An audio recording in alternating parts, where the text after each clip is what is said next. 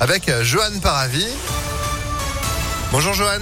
Bonjour Phil, bonjour à tous. À la une de l'actualité, la journée pour l'élimination de la violence à l'égard des femmes en France. Le problème est loin d'être résolu et s'est même aggravé pendant les différents confinements. 2021, par exemple, il y a déjà eu plus de 100 féminicides.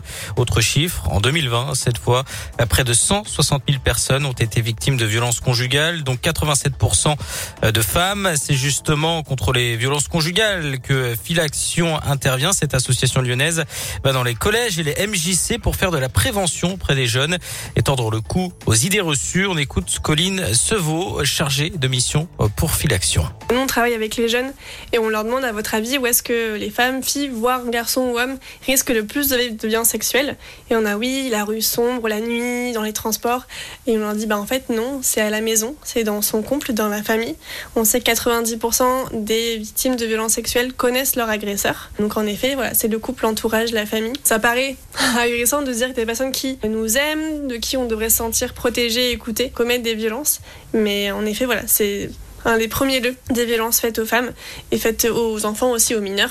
Et à noter dans vos agendas une manifestation ce samedi dès 14h place Bellecour à l'appel du collectif Droits des femmes du Rhône à l'occasion de la journée internationale pour l'élimination de la violence à l'égard des femmes. Il y a également une manifestation aujourd'hui devant euh, l'ENS.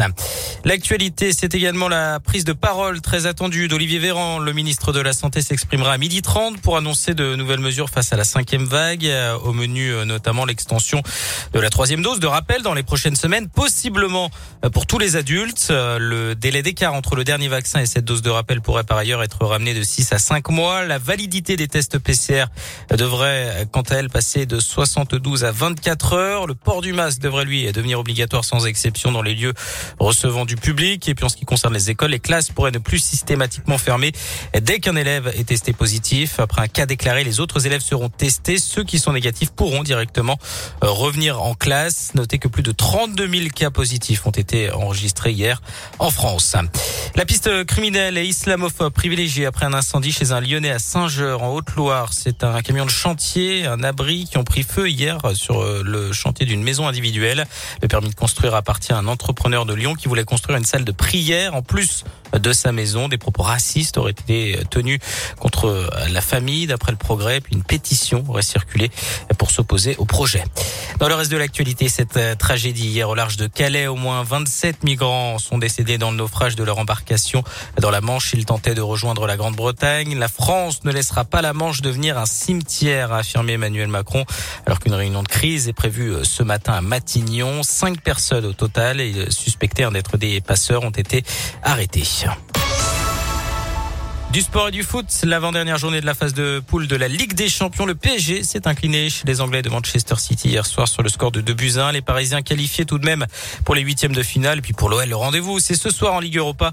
Les Lyonnais se déplacent chez les Danois de Brondby. Match sans enjeu euh, puisque nos Gones sont déjà qualifiés pour les huitièmes de finale et assurés de terminer à la première place du groupe. Coup d'envoi à 21h. Et puis enfin du basket, la belle victoire de l'Asvel féminin en Slovaquie. Les Lyons ont battu euh, Rosenborok 77 à 60 hier en Eurocoupe. Je m'excuse pour tous les Slovaques. Hein. Elle reste donc les Lyon premières de le première de leur groupe.